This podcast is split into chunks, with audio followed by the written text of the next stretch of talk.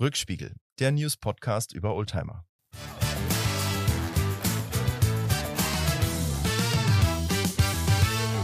Herzlich willkommen zu einer neuen Ausgabe des Rückspiegel Podcast, der News Podcast über Oldtimer.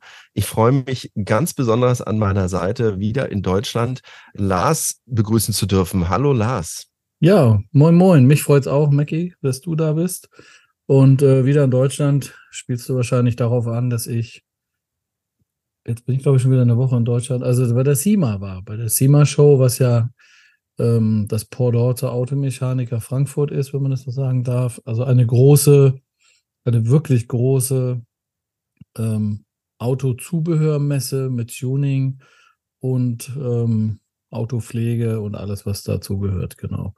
Ähm, ja, ich kann ein bisschen was dabei. erzählen gleich mal. Sehr, da freue ich mich sehr drauf und unsere Zuhörerinnen und Zuhörer mit Sicherheit auch.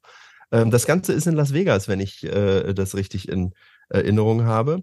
Ja. Und ähm, wenn du jetzt mal so vergleichst, äh, du hast gerade gesagt, Automechaniker in Deutschland, dem einen oder anderen hier auch ein Begriff. Äh, was ist denn größer, die SEMA oder die Automechaniker? Ich habe tatsächlich mal nachgeguckt, ähm, flächenmäßig von den, von den von, von Quadratmeterzahl einfach Fläche. Hm. Da sind die tatsächlich fast identisch. Also okay. die SEMA ist ähm, zwei, 300 Quadratmeter größer oder so. Also das okay. ist, ähm, ähm, die sind flächenmäßig fast identisch. Jetzt hat die SIMA ähm, eins, zwei, drei, vier Hallen, eine davon doppelt und viel Freifläche. Und die Automechaniker hat ja zwölf Hallen, davon einige doppeltstöckig. Ähm, also es ist dann am Ende so, fühlt es sich ein bisschen komprimierter an. Die Hallen sind auch etwas kleiner. Klar, weil wenn man die gleiche Fläche hat und man hat einmal vier Hallen und einmal zwölf, ne, muss das ja so sein. Mhm. Aber ähm, also flächenmäßig, äh, rein statistisch sind die gleich. Ich finde, dass die SEMA sich ein bisschen größer anfühlt, aber das hat auch damit zu tun, dass halt ähm, ver vermute ich mal, dass halt auch viel Freifläche ist. Also bei der Automechaniker wird ja die Freifläche kaum genutzt. Und bei der SEMA ist also vor dieser North Hall und Central Hall, South Hall, da gibt es eine große, große äh, Freifläche, wo auch eine ganze Menge Sachen stattfinden, die bei der Automechaniker nicht, also so Driften, äh, Burnouts, hm. so eine Geschichten. Und es gibt noch so einen Wettbewerb von Schulen, die ähm, Motoren zerlegen und wieder zusammenbauen auf Zeit. Also cool. College. Ähm, Mannschaften sind das, die da gegeneinander antreten und die zerlegen einen Motor ähm, und setzen, also ja, die müssen den gleichen Motor zerlegen und zusammenbauen auf Zeit. Sind da so vier oder fünf Stationen und dann sind das, weiß nicht wie viel College, äh, weiß nicht mal wie, was ist die Mehrzahl von College? Colleges? College ist College, glaube ich, oder? College ist das College, ist kein, ne? Auf jeden Fall ja. ähm, mehrere äh, Hochschulen, die da gegenseitig antreten und ähm, ja, also sowas findet da halt auch statt. Ähm, das habe ich jetzt für die Automechaniker nicht auf dem Zettel. Also in Amerika alle sind ein bisschen größer, ein bisschen spektakulärer vielleicht als bei uns, aber auf alle Fälle sehenswert. Ich freue mich drauf, wenn du gleich drüber berichten wirst. Wir steigen aber ein mit ähm, einem Magazin. Und zwar habe ich ein Magazin dabei und da musst du mir jetzt helfen. Ich weiß nicht, ob wir das schon mal hatten. Ähm, es ist der Porsche-Fahrer. Hatten wir das schon mal? Porsche-Szene hatten wir auf jeden Fall. Porsche-Szene, ja, aber Porsche-Fahrer. Und dann auch das Magazin, was man halt ich kenne es gar nicht. Nein, ich würde behaupten, haben wir noch nicht gehabt, weil ich die, die Zeitung sagt mir nichts. Okay, also es ist, ist der neu in der Runde. Äh, neu in der Runde. Ähm, korrigiert uns gerne, wenn wir hier was Falsches erzählen, aber das ist auf alle Fälle eine ganz Kiosk aktuelle gekauft, Ausgabe. Oder? Bitte? Hast du die am Kiosk? Kann man die kaufen? Die, die kann man kaufen und ich habe sie auch am Kiosk käuflich erworben, genau. Ah, okay. Und ich sage auch gleich, warum ich mich explizit für dieses Magazin heute entschieden habe. Erstmal kurz zu den Rahmendaten. Das Magazin heißt Porsche-Fahrer, Ausgabe 1 2024, das heißt äh, November, Dezember, ganz aktuell. Kostet 7,90 Euro. Wow. Und ähm, die haben auch eine eigene Homepage, habe ich noch gar nicht raufgeguckt, www.porsche-fahrer.de. So, und warum habe ich mir die Zeitung geholt? Weil hier etwas gefeiert wird. 30 Jahre Porsche 993. Das ja. ist ähm, äh, der 911, der letzte der, Luftgekühlte.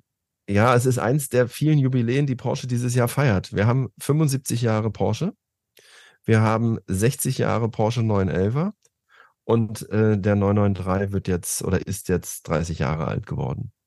Und anlässlich dieses Jubiläums ähm, ist hier ein ganz großer Leitartikel über den 993 und wie du sagst, der letzte luftgekühlte, wobei ich immer sagen muss, ob das jetzt ein luftgekühlter oder dann später jetzt die wassergekühlten Motoren sind, merkt man da einen Unterschied, wenn man das fährt? Ich weiß es nicht. Ich bin äh, weder 993 noch. Äh, so viel ich weiß, ist es nicht das Fahren, sondern der, der Sound. Der Sound. Du meinst, ja. das Lüfterrad macht dann so viel äh, äh, noch Ein Luftgekühlter Motor hört sich satter und tiefer an, ja. Okay.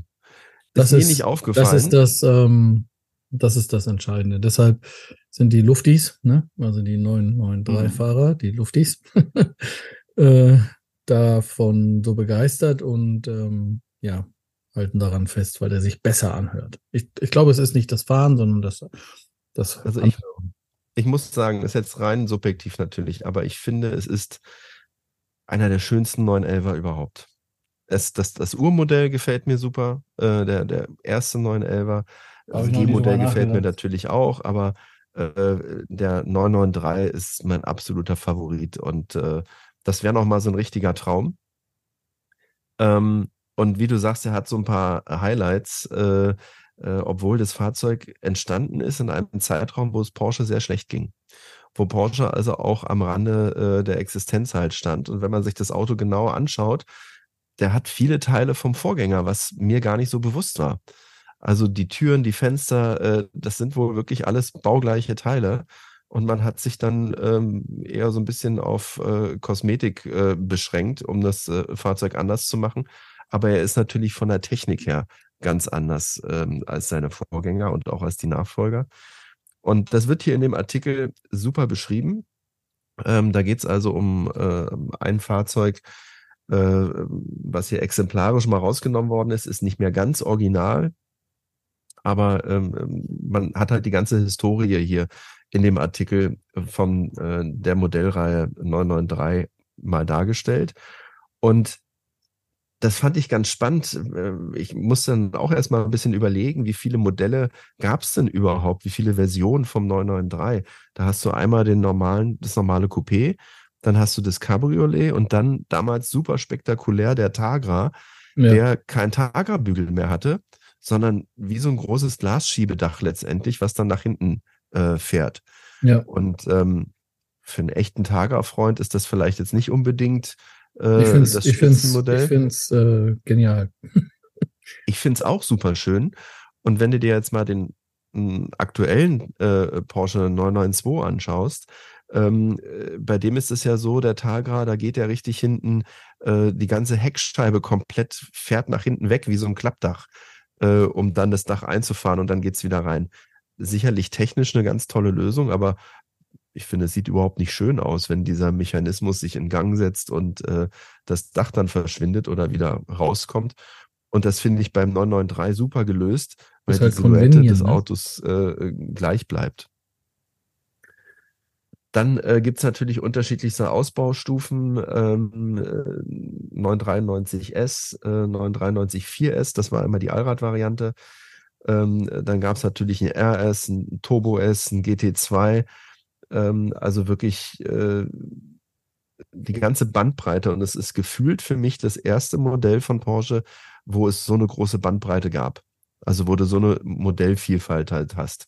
Ähm, wenn man sich mal die Leistungsdaten anschaut, ähm, der geht irgendwie los bei 200 und äh, ich will nichts Falsches sagen. Warte mal, das muss ich eben kurz nachschlagen. Ähm, der geht los bei 272 PS äh, und äh, geht dann bis deutlich über 450 PS. Also ich glaube, der äh, äh, in der Werksleistungssteigerung 2 äh, war der Porsche Turbo auf 450 PS äh, dann aufgeblasen. Und das für so ein doch äh, leichtes Fahrzeug, das äh, ist natürlich Wahnsinn gewesen. Und ich finde den vom Design her so klasse. Das ist das erste Fahrzeug, was, ähm, äh, wobei stimmt nicht, der, das G-Modell war, glaube ich, auch so, äh, wo du dieses durchgehende Leuchtenband hattest. Also wo du einen Reflektor hinten zwischen den äh, Rückleuchten hast. Weißt du, was ich meine? Ja, ich weiß, was du meinst, aber ich weiß gar nicht. Ist das, echt bei, ist das, ist das damals schon gewesen? Also der 993 hat es definitiv, der hat es auch bei allen Modellvarianten. Ja. Da unterscheidet es, äh, hast du lediglich unterschieden zwischen äh, den, den 4S-Modellen, also den Allrad angetriebenen und den normal angetriebenen. Ähm, bei den normalen waren die Blinker orange und äh, bei den, beim 4S waren die halt hinten komplett rot. Das heißt, du hattest ein rotes Leuchtband gehabt und vorne waren die Blinker weiß. Ich finde persönlich sieht es auch am, am schönsten aus, wenn man jetzt mal nur von der Optik her geht. Und ähm, wenn wir gerade bei der Optik sind, ich weiß, es ist total oberflächlich, hat nichts mit der Leistung dieses Autos zu tun. Aber der 993S, der hat hinten einen äh, Kühler gehabt. Ähm, die sind ja immer ausfahrbar gewesen, der Kühler, also dieser Spoiler. Und der hat einen Spoiler gehabt, der war so zweigeteilt wie früher bei einem ähm, 356er. Also äh, wir werden das nachher mal in die Show Notes stellen. Ähm, ich äh, zeige dir jetzt mal gerade ein Bild. Und, und das finde ich. Diese durchgehende Leiste. Ah, okay, ja, stimmt. Also hinten die Leiste, ne? Ja, ja, ja. ja. durchgehend. Und der Kühler hier hinten, äh, ja. wo der Spoiler letztendlich ausfährt, ist halt beim, äh, bei der S-Version äh, äh, nochmal zweigeteilt und das sieht einfach hammermäßig aus. Also zum Vergleich, das ist dann der äh, reguläre hier und der hat halt den, den durchgehenden Kühler hinten. Ja. Also ein, ein super schönes Auto. Und äh, wie gesagt, äh, rausgekommen zu einer Zeit, wo Porsche, äh, wo es Porsche gar nicht so gut ging.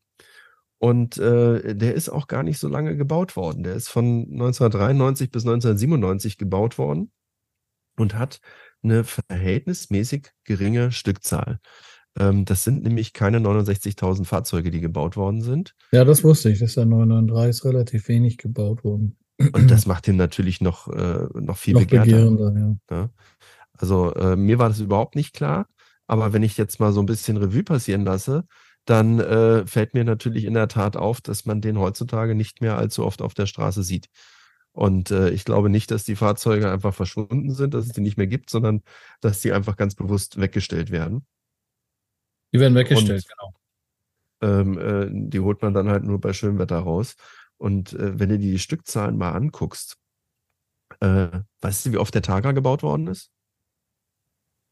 Oh nee, ich, ich weiß keine Zahl, aber mit Sicherheit nicht oft. 4583 Mal steht ja. hier in der Zeitung. Ja. Und das ist echt wenig. Das ist wirklich. Das wäre auch mein Favorit und das ist das Problem. ja, ich finde den äh, 993S halt auch sehr schön. Der ist noch seltener mit 3700 Stück. Mhm. Äh, dann gibt es äh, natürlich auch total begehrt den Clubsport. Das sind diese abgespeckten Varianten gewesen.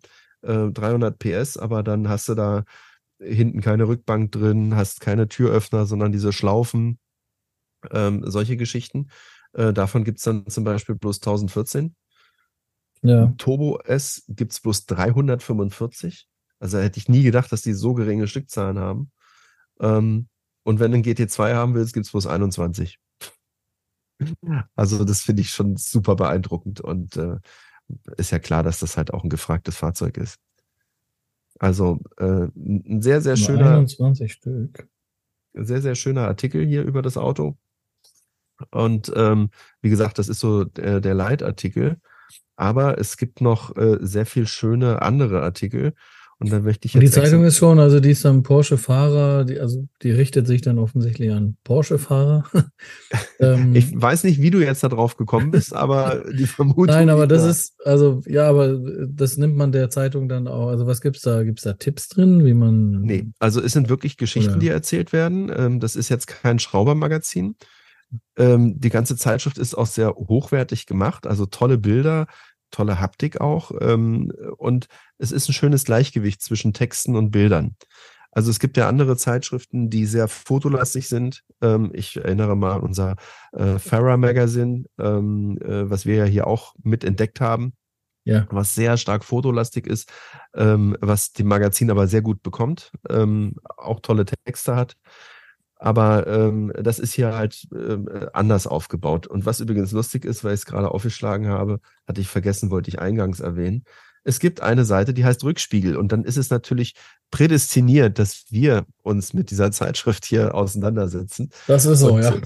Äh, geht ja gar nicht ist, anders. Das geht gar nicht anders. Und das ist hier eine Doppelseite ganz am Anfang. Und da haben sie einen 928er, der in all seine Einzelteile zerlegt ist. Ähm, hat wohl äh, jemand gekauft, äh, der den jetzt wieder zusammenbaut. Also ist ein wunderbares Bild. Ähm, ja, cool. Mal gucken, ob wir das in die, in die Show Notes packen können. Ähm, wir wollen natürlich da auch keine Rechte oder so ähm, äh, beschneiden. Ähm, aber kauft euch die Zeitung, dann seht ihr das Bild. Äh, das Auto ist nach Spanien 1977 geliefert worden und äh, sein neuer Besitzer äh, hat den jetzt sozusagen als Bausatz äh, gekauft und äh, ist dabei, den zu restaurieren. Ähm, wirklich sehr, sehr äh, schönes Foto. Und dann gibt es halt auch so Artikel ähm, über äh, die Strecke in der Schweiz, den Fuaca-Pass. Ich hoffe, ich habe das richtig ausgesprochen. Ähm, hast du eine Ahnung, was das für ein Pass ist? Nee, weiß ich nicht, kenne ich nicht. Hm. Das ist der Pass, ähm, der bei James Bond Goldfinger ähm, eine Rolle gespielt hat. Ähm, hm. Diese berühmte Szene, wo der Aston dem Rolls-Royce hinterherfährt, den Goldfinger verfolgt und äh, vom Mustang überholt wird. Ähm, das ist da halt gedreht. Super schöne Aufnahmen hier. Und da gibt es so eine ganz legendäre ähm, äh, Geschichte. Hier gibt es nämlich, äh, wenn du das Foto siehst, dann erkennst du das auch sofort. Ein Hotel, was so mitten in einer Haarnadelkurve steht. Ja. Ähm, das ist das Belvedere. Ja, äh, ja. Okay, jetzt weiß ich auch, was, welche Strecke. Mhm. Also das ist einfach wunderschön von der Optik her. Ne? Also hier ist wenig Text drin, aber hier haben sie halt dann sehr, sehr coole Bilder. Ähm, das ist also anders gemacht als bei den anderen Artikeln. Äh, und das ist ja ein super beliebtes ähm, Motiv, dieses Hotel mitten in der Haarnadelkurve, wo auch noch Großhotel draufsteht. Ähm, das Lustige ist, ich bin selber schon mal diesen Pass gefahren, kann mich an dieses Hotel überhaupt nicht dran erinnern und das erste Mal, wo es mir so wirklich ins Auge gesprungen ist, das war in der Miniaturwelt in Hamburg. Ähm, äh, da sind ja mhm. alles Mögliche ist da aufgebaut, unter anderem halt auch die Schweizer Berge und dann ist genau dieser Pass äh, dort aufgebaut. Also auch hier ein schöner Artikel. Und dann äh, gibt es ein Interview mit Dr. Wolfgang Porsche. Und dann denkst du erstmal, naja gut, okay, es geht um Porsche und um nichts anderes. Aber Pustekuchen, ähm, der Dr. Porsche ist Uhrensammler und äh, erzählt hier so ein bisschen über seine ähm, Leidenschaft äh, zu Uhren. Und äh, da gibt's eine Kleinigkeit, also es ist auch ein tolles Interview, aber da gibt's eine Kleinigkeit, die mir überhaupt nicht äh, bewusst war, ähm, dass äh, die Familie Porsche auch eine Uhrenfirma äh, besessen hat. Und jetzt will ich nichts Falsches sagen. Ähm, das müsste die Firma äh, Eterna Genau, Eterna gewesen sein. Wusste ich nicht. Das wusste ich nicht. Ich auch nicht. Also, äh, man erfährt halt auch ein bisschen was über den Herrn Dr. Porsche da und seine Uhren-Sammelleidenschaft. Äh, auch sehr, sehr cool. Aber den zweiten Artikel, den ich, äh, über den ich berichten möchte, der spielt in Amerika. Hast du eine Ahnung, was das sein könnte? Porsche und Amerika? Und Singer vielleicht? Nee, es geht um ein äh, Treffen, um ein Fan-Treffen. Ähm, und, und Singer ist ja ein äh, Restomod-Hersteller sozusagen, ne? Also der alte Porsche modern aufbaut. Ja. Äh, auch ein spannendes Thema, können wir uns mit Sicherheit in einer der nächsten Folgen auch mal mit unterhalten. Aber nee, es geht um äh, das Rennsport Reunion. Rennsport Reunion. Das ist das größte Porsche-Fan-Treffen der Welt.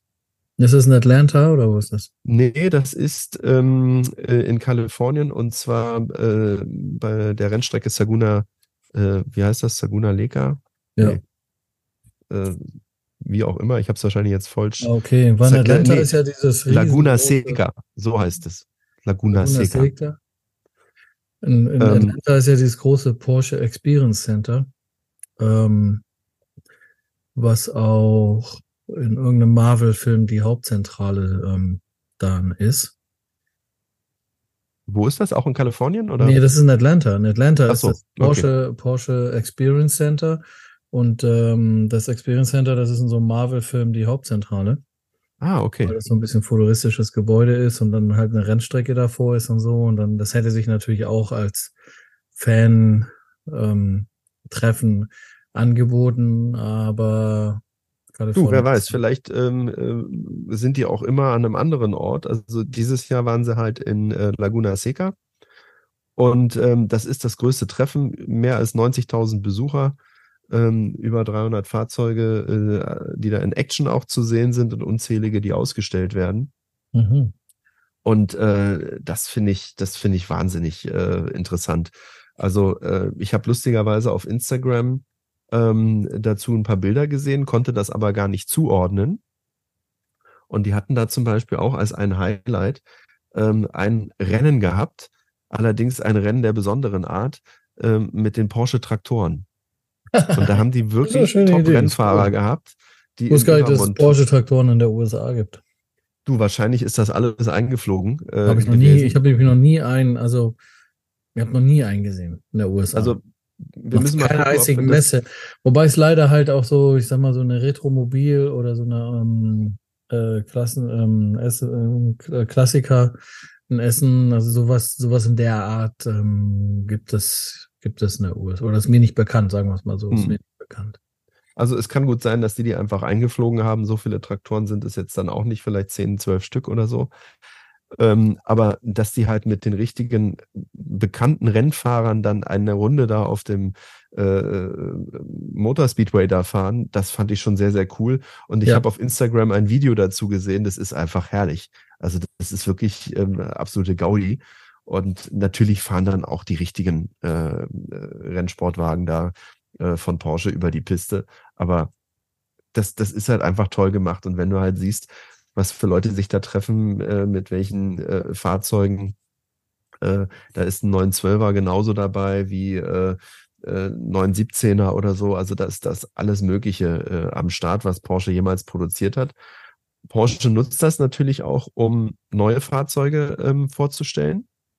Die haben da jetzt zum Beispiel den 911 GT3 R Rennsport vorgestellt. Also nochmal so eine super Variante vom GT3. Mhm. Ähm, und äh, ja, natürlich auch ganz viele Klassiker und Oldtimer. Und äh, was ich ganz lustig fand, wenn du ein Fahrzeug hast und in der falschen Ecke stehst, also du hast zum Beispiel einen 914er und du stehst aber bei den 911ern, dann kriegst du ein Strafticket. Also die sie wollen dann schon wirklich alles äh, geordnet haben.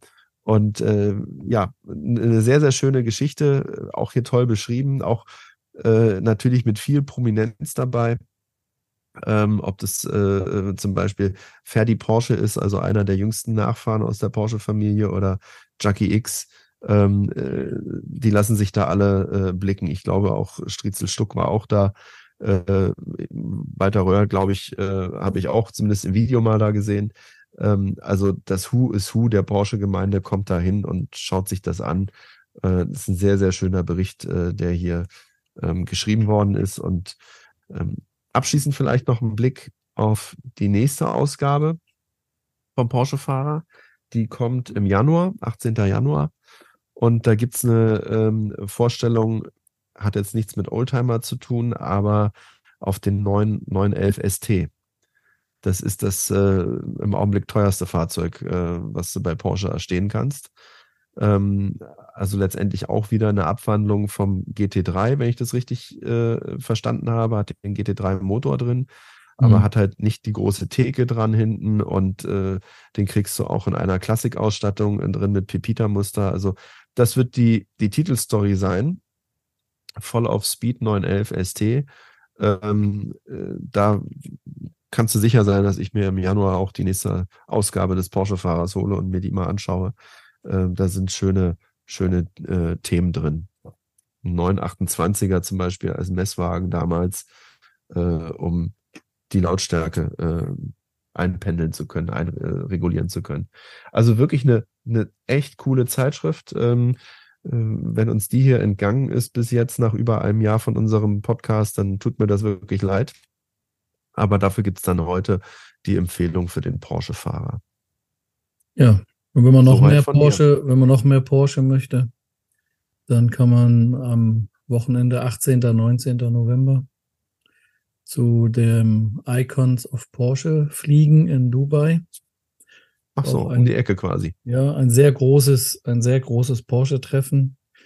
Ähm, findet einmal im Jahr statt, mit auch mit viel Prominenz und ähm, Porsche ähm, macht da auch, also gibt da ordentlich Gas und ähm, hat da alles Mögliche an Fahrzeugen da und Rennfahrern da und Interviews und und und. Also natürlich, es wird dann nicht so groß sein wie das Treffen da, aber wenn jetzt einer hungrig auf sowas geworden ist und sagt, ach, schade, habe ich verpasst.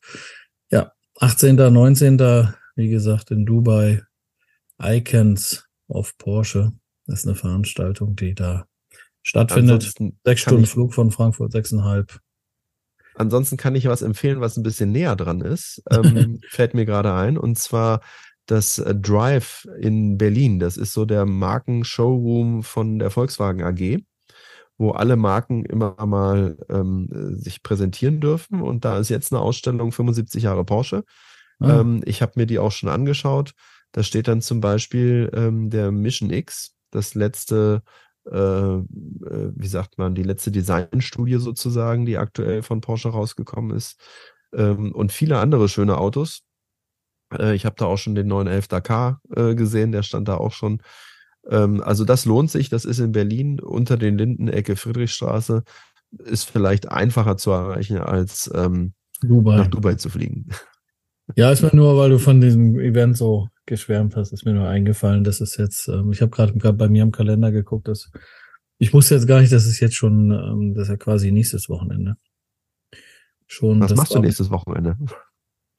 Wollen wir ich, doch äh, na, ich bin auf dem, ich bin nächstes Wochenende auf diesem Autopflege Weihnachtsmarkt. Ah, dann klappt es ähm, natürlich nicht, dann können wir nicht noch. Das ist fast so. Ja gut, wenn du sagst, so, lass uns mal nach Dubai fliegen, könnte ich den gegebenenfalls absagen. also Porsche, wenn ihr das hört, äh, wir sind dem nicht abgeneigt. Wir sind dem nicht abgeneigt, nein, wir würden da auch mal Freitag geschwind hinfliegen, das ist kein Problem. Ich fliege ja schon mal auch ab und zu. Ja, ganz kurz, bevor ich zu meiner Zeitung komme, dann äh, kurz zur SEMA. Ähm, das ist jetzt für Oldtimer-Liebhaber nicht der richtige Platz. Ähm, der ist für Autoverrückte. Also wenn man Autos mag, ähm, und mit Autos was anfangen kann, jetzt erstmal im Grundsätzlichen, dann ist man da auf jeden Fall richtig. Es ist sehr beeindruckend, was ähm, an Tuning und ähm, Veredelung und so weiter möglich ist. Aber, ähm, oder was heißt aber, ähm, es sind auch klassische Fahrzeuge da, die werden aber dann ähm, dermaßen verändert, dass es damit nichts mehr zu tun hat. Also äh, Original äh, Originalität oder das, also das Originale erhalten, ähm, da findet genau das ähm, Gegenteil statt. Ähm, letztes Jahr stand mal Grand Wagoneer da, der, der war noch einigermaßen original, den habe ich dieses Jahr dann nicht gesehen. Ähm, aber da wird, da wird eben viel verändert. Also auch ein 356 ähm, wird dann komplett tiefer gelegt, neues Fahrwerk rein, neu, neu, alles neu, alles neu. Also das ist ähm, genau. Also für, für, für Oldtimer-Liebhaber nichts, aber es ist eine sensationelle, sensationelle Veranstaltung. Äh, wenn nicht so ein Thema ist, ähm, dann Las Vegas, ja klar, Las Vegas ne, ist ein guter Grund, eine Messe zu machen. Es ist aber tatsächlich so, dass das also das größte Messegelände in der U oder eins der größten Messegelände in der USA ist und da die größten und wichtigsten Messen stattfinden. Also auch die Elektronikmesse, die, die ja weltweit so bekannt und groß ist, ähm, die findet eben, die müsste jetzt, glaube ich, irgendwann auch anfangen. Ähm, die findet auch in Las Vegas statt, weil die eben da. CES ist das, ne? Oder ja, CES. irgendwie sowas. Hm, mhm. Ich weiß es jetzt nicht genau. Wo mittlerweile auch Automobilhersteller sich präsentieren. Ja, klar. Auf der CES. Ja, klar. Weil halt ähm, das Elektrothema immer größer voranschreitet. Man, man sieht auch auf der SIMA inzwischen auch eine ganze Menge ähm, Elektrofahrzeuge, also eine ganze Menge Tesla oder auch andere Elektrofahrzeuge. Wenig Chinesen, die haben es nach wie vor durch die, ähm, dadurch, dass man, wenn man Fördergelder haben möchte in der USA, muss das Auto in der USA gefertigt werden. Die Amerikaner machen den Chinesen das sehr schwer, da ein Werk zu gründen. Ähm, das äh, ist auch so. Also die kümmern sich dann eher darum, dass VW nochmal ein Batteriewerk und BMW noch ein Batteriewerk dahin bauen kann, als bevor die dann irgendwie einem chinesischen Hersteller da Fläche zugestehen. Das ist schon so. Also deshalb, da ist es relativ überschaubar, Elektrofahrzeuge, aber die ähm, kommen da auch ähm, immer mehr ähm, zum, zum, zum Thema, wobei natürlich, also es ist halt auch stark von den Staaten abhängig. Ist man in Kalifornien, sieht man viele Elektrofahrzeuge. Ist man in so einem Staat wie Nevada, wo halt Las Vegas ist, dann sieht man äh, kaum Elektrofahrzeuge oder auch Florida, ne? Florida, das Geld wäre da, aber ein Elektrofahrzeug ist da eher selten. Also es hat auch was dann so mit der politischen Neigung der jeweiligen Staaten zu tun und ja, wie auch immer. Aber SEMA ist. Ähm, Darf ich da ähm, ganz kurz ja. einhaken? Ich habe was Lustiges gesehen auf der SEMA. Ich habe das natürlich aus der Ferne mir auch angeschaut. Ja. Und ähm, da gab es einen großen Truck, also ähm, so ein Pickup-Truck. Ja. Ich habe keine Ahnung, welche Marke. Es war ein Elektrofahrzeug. Und äh, dann haben die den dort hingestellt und haben so Spiegel unter das Auto gemacht, damit du ein besonderes Feature siehst. Ähm, die haben nämlich dann Lautsprecher unten drunter, die ein V8-Verbrennungsmotorengeräusch nachmachen. Ach so, ja. Und dann haben sie das halt aufgedreht und du dachtest halt wirklich, da äh, brettert dann äh, ein V8 durch die Halle wo du sagst, das ist wieder so typisch amerikanisch. Also du hast ein Elektroauto, aber dann machst du den dicken V8-Sound darunter. Äh, total bekloppt, beeindruckend auf der einen Seite, aber auf der anderen Seite halt auch total bekloppt. Äh, ich fand es ganz lustig. Das hatte ich da in dem Video halt mal gesehen. Und äh, so viel zum Thema Elektroautos in Amerika. Ja, Rivian, ne? Also es gibt einmal den Rivian, das ist ein Pickup ganz stattliches Fahrzeug. Ähm, den gibt's einmal als Pickup, aber auch als so als geschlossene Variante, also als SUV voll mhm. elektrisch. Mhm. Ähm, den sieht man auch schon mal hier und hier und da. Und ich habe das erste Mal den F150 Lightning gesehen, also den F150, den Ford als vollelektrisch. Das und war ja überrascht, wie groß der ist. Also der ist ja, der ist identisch groß wie der normale F150. Ich hatte mal gehört und erwartet, dass der kleiner ist, ist er aber nicht, sondern es ist tatsächlich ähm, und das ist ja größer als unser Ranger, ne? Also der Ford Ranger oder Ford Ranger Raptor, den wir hier in Deutschland haben, ähm, ist ja deutlich kleiner als der F150, den voll elektrisch. Respekt. Und der 150er ist ja das meistverkaufteste Auto äh, bei Ford. Ne? Also wenn man die verschiedenen Generationen sich halt äh, äh, anschaut. Ja, genau. Ist auch nach wie vor ähm, ähm, auf also auf jeden Fall unter den ersten dreien, ob der auf Platz eins ist, der Zulassungszahlen der USA, weiß ich nicht, ob der noch auf eins ist. Aber der F150 und dann der Explorer, ähm, das sind die beiden meist zugelassenen Fahrzeuge, genau. da passiert schon eine ganze Menge. Explorer wahrscheinlich auch, weil es ein, ähm, ähm, also weil er oft von der Polizei und von Krankenwagen und alle Sheriffste und alle, die ähm, äh, Police Patrol und was weiß ich, die haben alle einen Explorer. Also allein deshalb ist er wahrscheinlich schon, ähm, wird er schon extrem viel gebaut. Also eine sehr, sehr sehenswerte Messe, macht auf jeden Fall Spaß. Ähm, dass es in Las Vegas ist, ähm, tut dem Ganzen natürlich, ähm, schadet dem Ganzen nicht, sondern man kann dann auch drumherum eine ganze Menge erleben. Wenn man die ganze Messe sehen möchte, braucht man die vier Tage, die sie aufhat. Also die ist nur vier Tage. Die braucht man dann auch die vier Tage. Ähm, ich sage immer Reifen- und Felgenhalle finde ich jetzt nicht so spannend, aber ähm, oder dann gibt's noch so eine so eine halbe Halle, wo es nur Rückleuchter, also Rücklichter gibt, ne? Von asiatischen Herstellern, das finde ich auch immer nicht so ganz spannend, aber gut, je nachdem, was man halt so macht. Aber für Oldtimer macht es keinen Sinn. Da gibt's eine Veranstaltung in Kalifornien, Purple Beach. Ähm, die ist, ich glaube, im August. Ähm, das ist eine der exklusivsten Oldtimer-Veranstaltung, die man so besuchen kann in der USA. Die ist aber, also da kann man auch rein. SEMA ist auch schwierig, wenn man kein Gewerbe hat oder nicht eingeladen ist, da hinzukommen. Ähm, also wenn, wenn jemand auf, auf, auf klassische Fahrzeuge Lust hat, dann ist SEMA nicht die richtige. Aber ich, ich finde die Messe immer beeindruckend, wenn man sieht, was geht. Ne? Und du hast ja auch den einen oder anderen da äh, getroffen. Also du warst ja erstens nicht alleine da. Da waren ja Nein, ich war, äh, nee, nee, klar, ich war als Aussteller da und dann ganz spannend war ja, ähm, dass, dass das Lederzentrum, ähm, da gab es einen Inhaberwechsel, also die haben die Kochchemie haben die, hat, hat, hat das Lederzentrum gekauft, ich habe das an die verkauft, ähm, um da die nächsten Schritte zu machen, ne, um weiter zu wachsen und die Welt zu erobern.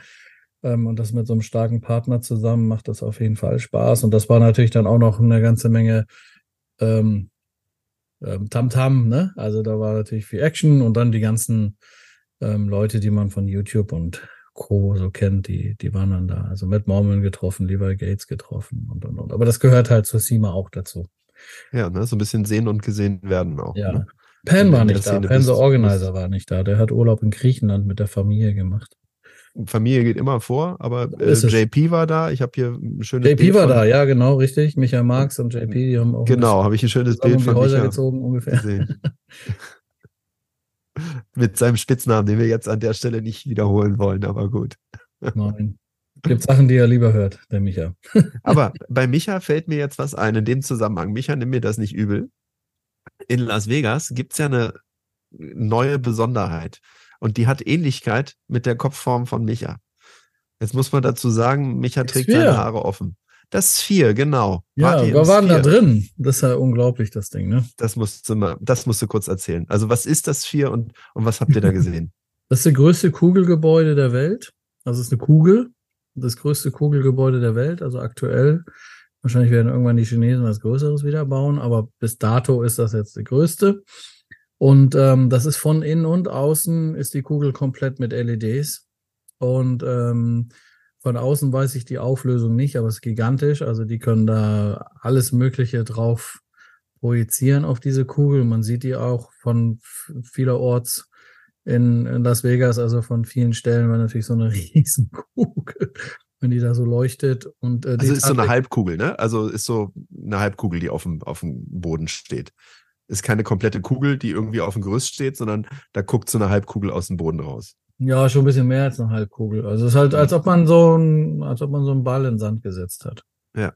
So du hast ein schönes Bild auf Instagram gepostet äh, am, am Morgen. Äh, oder du hast es mir geschickt, ich weiß jetzt nicht so genau.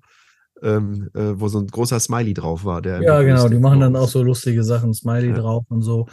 Und da, da scheint ja gut die Sonne tagsüber und trotzdem leuchtet das Ding. Das finde ich, fand ich auch so beeindruckend, ähm, dass das so leuchtet. Und in, man kann reingehen. Es findet ähm, also ein U2-Konzert statt, wenn man das äh, sich äh, äh, leisten möchte.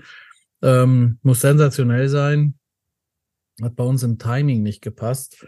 Ähm, ich weiß aber die Preise der Karten auch nicht. Vielleicht hätte es dann auch mhm also auch nicht gepasst, ne? Kostet schon Euro 50, ne?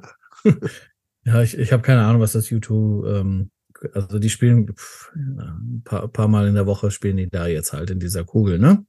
Ähm, innen drin, aber innen drin ist halt eine, in Anführungsstrichen 360 Grad Kugel, ist natürlich nicht ganz 360 Grad, aber es ist so weit um dich herum, dass es sich anfühlt wie 360 Grad. Irgendwo muss man ja auch noch sitzen, das ist eine Tribüne, ne? Da sind ja. halt keine, ist kein Bildschirm.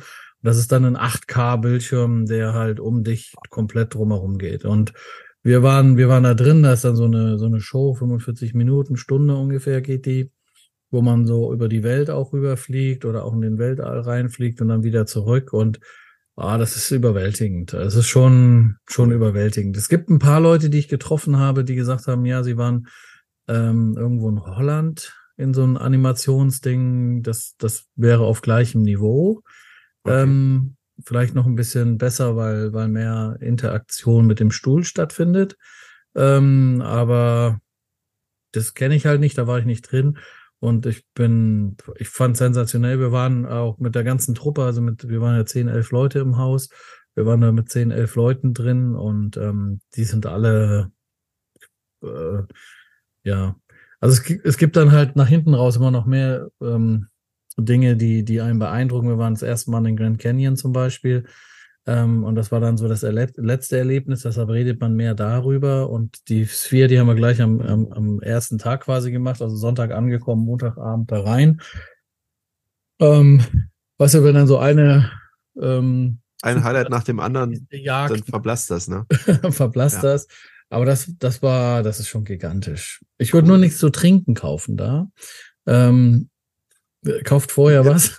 Jetzt bin ich gespannt. Ihr dürft nix, ihr dürft nichts mit rein, man darf nichts mit reinnehmen, ist eine hohe Sicherheitskontrolle, aber ähm, geht da rein und genießt. genießt das. Also zumindest Alkohol ist teuer, sagen wir mal so. Also ein Red Bull. Na jetzt, jetzt will ich wissen, was kosten Bier? 24 Dollar. ich wollte auch nur Bier, ich wollte nicht die Brauerei kaufen. ja.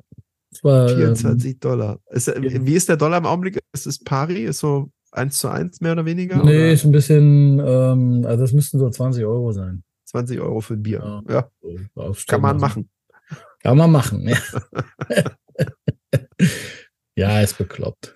Cool. Aber da stelle ich mir vor, in dieser Sphäre, äh, wenn du zum Beispiel so eine Autosimulation hast, du sitzt so äh, in einem Rennwagen drin und fährst äh, eine Rennstrecke oder so, das stelle ich mir cool vor. So ja, das fühlt sich echt an. Es ist halt 8K, es ist drumherum, die Sitze bewegen sich ja auch ein bisschen und so. Also die haben da auch cool.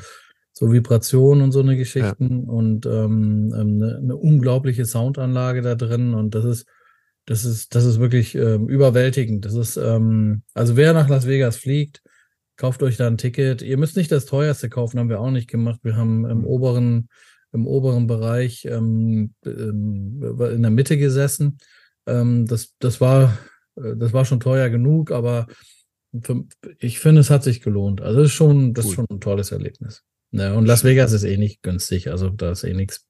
Also 24 Dollar zahlt man normalerweise nicht für ein Bier. So in einem Casino oder so, dann, also direkt am Strip im, im Bellagio oder so, da zahlt man 16 Dollar, ne? Für ein mhm. Bier. Ähm, und wenn man dann aber, keine Ahnung, beim Strip weiter runter geht, Zirkus, Zirkus ist so das letzte Hotel, da bezahlt man dann halt 5 Dollar für ein Bier. So. Also, also ich war, ist, das ist lange, lange her, dass ich in Las Vegas war, aber da kann ich mich dran erinnern, da war das so, dass das Essen und das Trinken total günstig war. Da hast du irgendwie so eine Pauschale für All You Can Eat äh, gehabt, aber Hauptsache du bist lange im Casino drin, damit du dein Geld an den Spielautomaten auslässt. Na, wenn du spielst, kriegst du Getränke umsonst. Ja, ne? Also in vielen Casinos, nicht überall, aber also wenn du jetzt ähm, dann dann spiel, aber ich spiele ich spiele nicht. Also ähm, hier die, die Jungs, mit denen wir zusammen da waren, die wollten natürlich mal eine Runde. Ich glaube, vier Leute haben gespielt, drei haben gewonnen, einer hat verloren. Ja, das ist doch ein guter Schnitt. Also auch nicht so, so ein schlechter Schnitt eigentlich, ja. aber. also für den einen, der verloren hat, natürlich nicht. Blöd, ne? cool. Aber von daher, ja, gut, das sind dann so, so andere Geschichten. Aber das ist schon eine bekloppte Stadt. Das, ja, also wenn man die Chance hat, da mal hinzugehen, dann sollte man das machen und man sollte sich auch so drei, vier Tage Zeit nehmen. Ähm, und dann in die Sphere gehen. Alt Vegas muss man unbedingt machen, also Downtown, gar nicht auf den, also ich finde Alt Vegas, die Altstadt viel, viel ähm, spannender und aufregender oder wie auch immer. Und das ist viel schöner, da Zeit zu verbringen, finde ich, als auf, auf der, auf dem Strip jetzt. Aber ja, auf dem Strip. Und da muss man sich halt das äh, Paris, Venedig angucken, ne, Bellagio angucken, ja. Caesars Palace angucken und Flamingo. Das ist ja auch alles gar nicht so groß. Also du bist ja durch Vegas schnell durch. Ja, die Stadt ist nicht wirklich groß. Also Berlin ist, ja. äh, ist, ist deutlich größer. Also man braucht auch meistens lange, weil halt viel Verkehr ist. Ja. Ähm, aber wenn man jetzt durch, also wenn man vom einen Ende zum anderen Ende fährt mit, mit den Wohngebieten, dann ist man eine halbe Stunde, würde ich sagen, unterwegs. Und der Kern, also vom Strip zu Altvegas, ähm, das ist äh, 10 bis 15 Minuten, je nach ja, Verkehr. Ja. ja so habe ich es auch in Erinnerung. Ja, das ist alles sehr, sehr dicht aneinander Kompakt. und auch im Strip, das kann man alles ganz gut, ähm, also wenn man jetzt nicht, ja, das kann man gut zu Fuß auch machen, alles, da kann man ganz gut langlaufen, also irgendwo ja. da in der Nähe parken und dann kann man da eigentlich überall die Hotels auch zu Fuß abklappern, das geht. Sehr cool. Vielen Dank für die Zusammenfassung von der SIMA. Was hast du uns denn aber mitgebracht heute? Ich habe mitgebracht äh, die BMW-Szene. Ah. Live heißt Sehr sie noch. BMW-Szene live. ähm, das ist die Ausgabe 0124, also auch hochaktuell. Ne? Kostet 5,80 Euro. Und ähm, hängen geblieben bin ich oder gekauft habe ich sie, weil da vorne ein E30 drauf ist äh, von Alpina. Oh, schön. Und das war mir nicht, irgendwie habe ich den nicht auf dem Zettel gehabt. Ich wusste nicht, dass es ein E30 von Alpina gibt irgendwie so. Jetzt werden vielleicht viele sagen, ja, doch klar, natürlich der B3S Motor und so weiter. Aber ich habe es nicht auf dem Zettel gehabt. Ich wusste, ich habe es nicht, ich wusste nicht, dass es, ich weiß, dass es ein Dreier Alpinas gibt, aber ich mhm. wusste nicht, dass es ein E30 Alpina gibt. Das war mir nicht bewusst und deshalb bin ich da, habe ich die Zeitung gekauft Und als ich dann diesen Artikel gesucht habe, bin ich aber bei dem M1 hängen geblieben. Da ist ein Artikel oh. über den BMW M1 drin. Da wäre ich auch hängen geblieben. Und ähm, das war viel spannender. Jetzt weißt du auch, warum es nicht so viele E30 oder warum der bei dir nicht so in Erinnerung geblieben ist. Der M1 Weil ich mich ist halt immer spannender. gleich ablenken lasse, oder was? nee, der M1 ist halt spannender als ein äh, Alpina E30. Ja, das ist halt, ich meine, das ist ja, das ist ja eigentlich kein richtiger BMW, oder ist es doch ein richtiger BMW? Keine Ahnung. Also das ist halt, ähm, hier steht äh, das blaue Wunder. Italienischer als der M1 geriet kein BMW. So, das, ja. und das kann man eigentlich, glaube ich, so sagen. Also er sieht schon aus wie so ein italienischer Sportwagen, ne? Mhm. Und äh, Lamborghini hatte da wohl auch irgendwie die Finger mit drin. Also das war irgendwie so eine Kooperation. Lamborghini, das höre ich zum ersten Mal. Ja, hier steht, also die, die fangen halt an, äh, die Geschichte des BMW M1 ist eine tragische. Erst brachte Lamborghini das ganze Projekt in Gefahr, dann schockierten die verpatzten Gruppen vier ähm, Homologation. Homologation. Die, hm. Homologation, genau. Und äh, die zweite Ölkrise. Der Besitz des infolgedessen nur 453 Mal gebaute Mittelmotorflitzer ist umso lustvoller, ähm, laut Rainer Arendt. Ne? Ja, und das ist ja auf jeden Fall, also er wurde nur 453 Mal gebaut, das finde ich auch sehr schade. Wir haben ja gerade über geringe Stückzahlen gesprochen, das ist in der Tat sehr gering. Ne? Und ähm, ja. Der war aber trotzdem lange Zeit gar nicht so beliebt. Also der ist so die letzten Nein, der war 10, 15 so Jahre. Wie so oft bei BMW, die sind dann einfach ihrer Zeit voraus. Das Ding war einfach, das war zu modern. Ja, aber auch jetzt, also ich, ich würde sagen, die letzten 10, 15 Jahre ist der richtig preislich durch die Decke gegangen. Ähm, und äh, davor war der für das, was du bekommen hast, noch echt günstig zu, am Markt zu haben das war jetzt nicht so, äh, dass das das große Sammlerauto war. Da musst du schon äh, dich damit ausgekannt haben. Aber ein bildhübsches Auto. Und ähm, äh, von der Karosseriesprache her, von der Designsprache her, es gab ja einen Vorgänger. Und zwar den BMW Turbo. Ja. Das war ein äh, Designstück von meinem Lieblingsdesigner, Paul Brack, der auch den Mercedes 108er, den Strich 8er, die Pagode gemacht hat oder den BMW E21 gemacht hat. Und der hat den Turbo gemacht. Und wenn man die Autos mal so nebeneinander stellt, ähm, da ist eine ganz große Ähnlichkeit zwischen M1 und Turbo. Ähm, deshalb war ich jetzt gerade so ein bisschen überrascht, als du gesagt hast, dass das auch irgendwie mit Lamborghini da mit drin hängt. Aber äh, mag ja sein. Ja, Lambo ja, also Lamborghini ähm, hing da wohl insofern rein, dass es geht um diese GFK. Karosserie, ich kriege mhm. das nicht mehr ganz zusammen, aber das ist in dem Text ist es drin. Ich, ich suche das auch gerade, aber ich finde das natürlich nicht auf die Schnelle, weil ich es mir nicht markiert habe.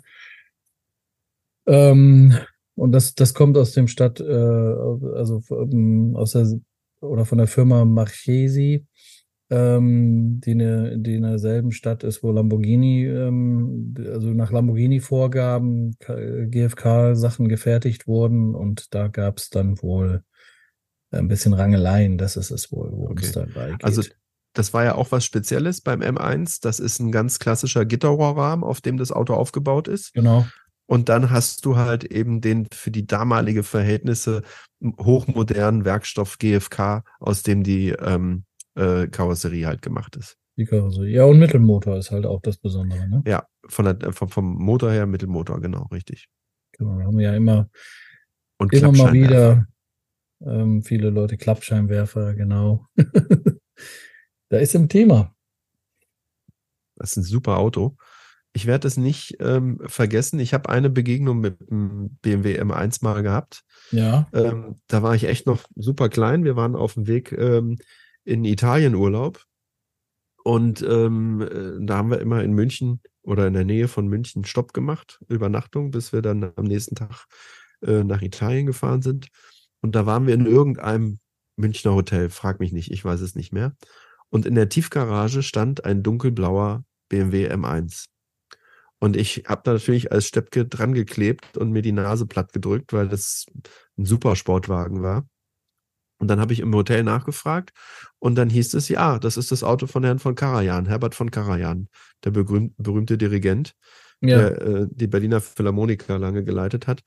Ähm, der sei wohl gerade zu Gast und das ist sein Auto. Und äh, da muss man auch wissen, der hat dieses Auto später mal zerlegt. Also das Auto hatte dann einen Unfall gehabt. Ähm, äh, also jedenfalls hatte Karajan mit einem M1 einen Unfall. Ob das dieses Auto war oder nicht, weiß ich nicht. Mhm. Ähm, aber es haben viele äh, Persönlichkeiten, viele berühmte Menschen haben M1 gehabt. Das ist ein richtig, ja, der Supersportwagen seiner Zeit halt gewesen. Ich habe ihn ähm, als ähm, ähm, Modellauto gehabt für die Eisenbahn. Ich komme jetzt gerade oh. nicht auf den Namen. Ähm, nicht ein Matchbox-Auto, sondern ein Herper? Nee. Viking? Viking. Viking. Als Viking-Fahrzeug habe ich ihn gehabt und ich, äh, ich fand ihn, ich fand ihn äh, sensationell, weiß ich als Kind. Ich fand das Auto äh, von der Formsprache her sehr, sehr cool. Und ja, deshalb dieser Artikel. Ansonsten von den Werten her muss man sagen, mit heutigen Autos ist auch alles relativ. Ne? Also 272, 262 Spitze ähm, von 0 auf 100 in 5,6 Sekunden. Ähm, hier steht, dass man heute im guten Zustand eine halbe Million rechnen muss, plus minus. Boah, so viel. Das hätte ich jetzt auch nicht auf dem Chip gehabt. Okay. Ja, heutiger Schätzwert ab 500.000 plus Krass. Zustand, welcher im Jahr 1978, da machen sie nur in Anführungsstrichen 100.000 Euro im Neuwagenzustand gekostet hat. Ähm, jetzt muss man sagen, dass 78 ein Auto für 100.000 Euro äh, schon eine Ansage war. Auf alle Fälle. Ja. Ne?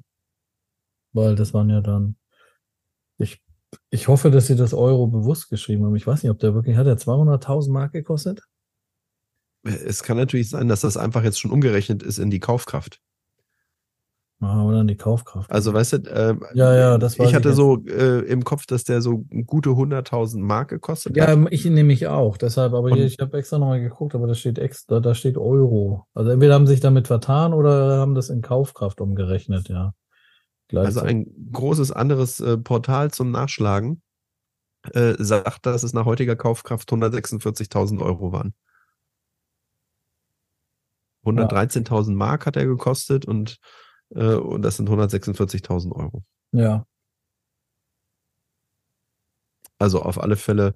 Fünfgang ähm, Schaltgetriebe, Hinterradantrieb, klar, das war damals bei BMW so. Und, und gerade mal 1300 Kilo, das ist natürlich auch ein Scherz. Ja. Und was ich ganz cool fand, der hatte die Logos, die BMW-Logos, hinten nochmal über den Rückleuchten in diesen rechts auslaufenden links, ja, Finnen. Genau. Mhm. genau. rechts und links. Also auch so ein, so ein Design-Novum, ähm, was du heute wieder bei einigen Fahrzeugen ähm, äh, nehmen die das wieder auf. Ich glaube, der X2, was man natürlich überhaupt nicht vergleichen kann, ähm, äh, hat auch links und rechts an der, an der Seite, ja, der hat an der C, A, B, C-Säule hat der. Genau. Die außen dran, ja. Richtig. Also die nehmen diese Designsprache dann auch gerne mal wieder auf. Hm. Ein mega Auto, BMW M1. Mega Auto, finde ich auch. Genau, deshalb bin ich, bin ich da hängen geblieben. Umso mehr ist halt so diese Ausgabe halt hochinteressant.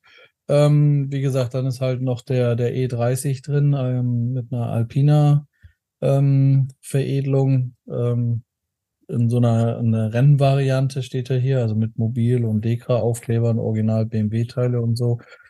In weiß, ähm, auch mit weißen Felgen. Hat er auch die typischen Alpina-Streifen an der Seite und vorne? Ja, da nicht. Nee. Da haben so wir uns doch schon mal drüber unterhalten, ne? Dir gefällt es, ja, glaube ich, nicht so gut. Ne?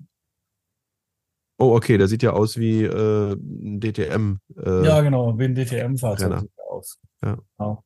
Weiß nicht, ob der immer so gewesen ist, aber das, ähm, ja. 305 PS.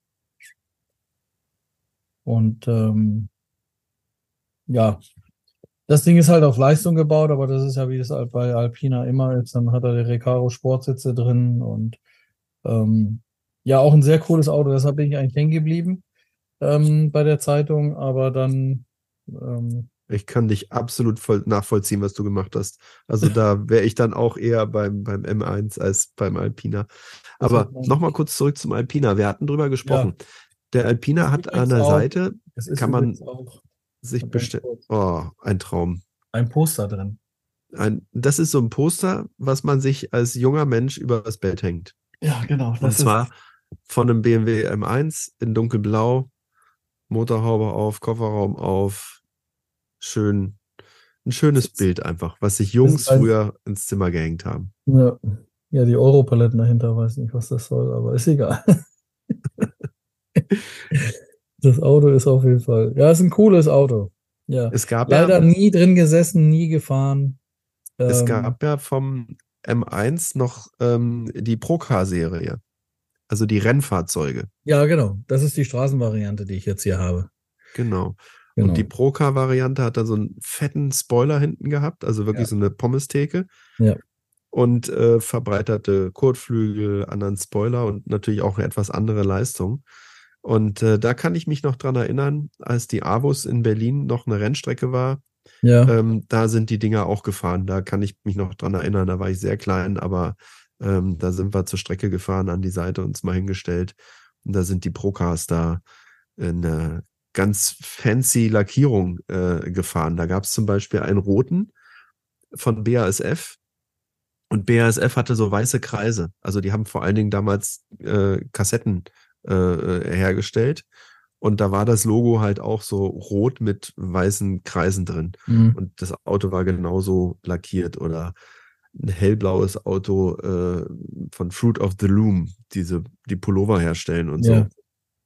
Also die hatten da ganz verrückte Lackierung gehabt. Und es gibt ein Art Car von, äh, vom M1 Pro Car. Mhm. BMW hat ja diese Art Car Serie, dass also berühmte Künstler ähm, äh, so ein Auto äh, lackieren und ja. bemalen. Ja. Und äh, da gibt es ja, von Andy Warhol eine Art Car. Nicht, haben sie aber nichts drüber geschrieben, habe ich glaube ich nichts drüber gelesen. Also ich hatte das mal äh, mitbekommen. In dem Artikel wird halt auch ein bisschen was über den Besitzer erzählt, also wo der herkommt, warum er das Auto hat und so. Das ist ein, eigentlich ein ganz schöner Artikel, auch weil er so ein bisschen ins Persönliche geht, aber. Hm. Also bei dem, bei dem Art Car kann ich mich daran erinnern, habe ich mal einen Artikel gelesen, ähm, weil das, das Auto habe ich auch schon mal gesehen. Äh, das stand, glaube ich, auf der Motorworld in Berlin. Mhm. Ähm, und äh, das wurde ganz normal im Rennen eingesetzt und dann wurde das immer aufwendig wieder nachlackiert. Ähm, dass man äh, dieses Kunstwerk, ich meine, das ist ein Andy Warhol, also das Auto ist unbezahlbar, ähm, äh, dass man das erhält. Wo du gerade über das cool, Logo gesprochen hast, BMW hat ja sein Logo verändert, ne? Ja, aber nur in diesem Jahr, glaube ich. Ja. Und dann nächstes Jahr machen sie wieder das alte Logo? Du, du meinst jetzt dieses mit den äh, M-Sport-Farben drumherum? Ja, ja. Ja, das kann man sich jetzt im Augenblick als, also man hat den normalen BMW-Propeller, äh, das blau-weiße mit dem, mit dem schwarzen Rand drumherum. Allerdings ist das Logo kleiner gemacht, denn außen drum ist dann noch ein weißer Ring mit den ähm, BMW M-Farben. Das ist dann orange, lila und blau, glaube ich.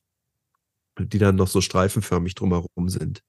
Ja, und ähm, das ist jetzt keine Sonderserie, aber soweit ich weiß, gibt es das nur dieses Jahr. Kannst du dir dazu bestellen. Dann kannst du dir die, die Radkappen, die äh, Felgennarben, Deckel ähm, so bestellen oder halt auch das Logo, äh, was du und das wo auch immer fragen, ob das wirklich jetzt nur vorübergehend ist. Wie findest du das?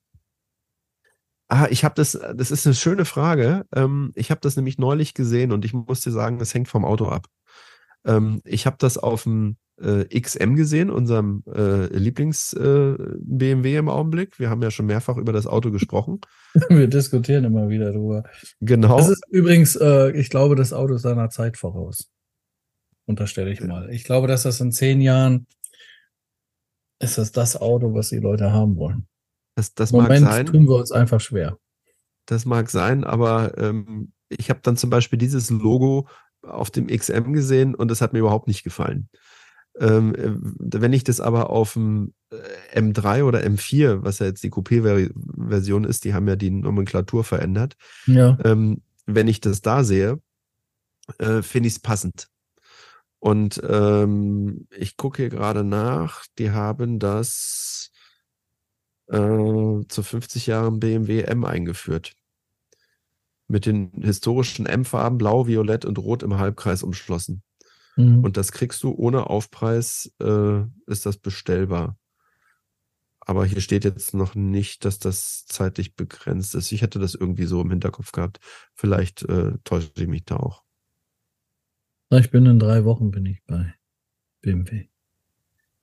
Dann äh, frag mal nach. Aber wie gesagt, ich finde es halt bescheuert, wenn ich so ein Logo auf dem X2 oder auf dem 1 darauf mache oder so. Also es muss schon in ich mag es, Augen Ich mag es, ich kann mich gar nicht anfreunden damit. ich ähm, tue mich total schwer mit dem Logo. Deshalb frage ich nochmal so. Ich finde das alte Logo, ja, mag langweilig sein, aber das ist, ähm, das finde ich. Ach so, hier, guck mal, da ist es ja nochmal hier. Genau, da hast du es daneben beim, beim M1, ja, M1 richtig. M1, äh, auf dem M1 ist natürlich noch das, das ja, Gott sei Dank. Und dann das hier ist es halt das neue. Wäre ja ein Frevel, wenn das anders wäre. Aber ich muss halt sagen, wenn es ein, ein, sportlicher BMW ist, dann finde ich das absolut in Ordnung. Ähm, ansonsten finde ich das auch eher schwierig. Aber, lieber Lars, eine Stunde ist schon wieder rum, wie im Fluge ja. mit dir vergangen. BMW-Szene live. Sagen, ist meine Empfehlung. Ich, ich würde mal sagen, wie im Tiefflug ist die Zeit mit dir vergangen, zumindest wenn du mit dem BMW M1 hier äh, durch die, die aktuelle Ausgabe bretterst. Ähm, es hat mir viel, viel Spaß gemacht, wie immer. Vielen lieben Dank auch für die Eindrücke von der SIMA. Finde ich super spannend. Und äh, ja, ich freue mich auf die nächste Ausgabe, die wir dann wie immer am letzten Freitag im Monat und damit ja schon fast eine der letzten Ausgaben in diesem Jahr ähm, mit euch teilen werden. Vielen lieben Dank fürs Zuhören. Lars, an der Stelle auch vielen lieben Dank an dich. Und ich freue mich auf die nächste Ausgabe. Ja, ich bedanke mich auch fürs Zuhören. Danke, Mackie, dass du Zeit für mich gefunden hast. Und dann ähm, hören wir uns in 14 Tagen wieder. Vielen Dank. Bis dann. Tschüss. Tschüss.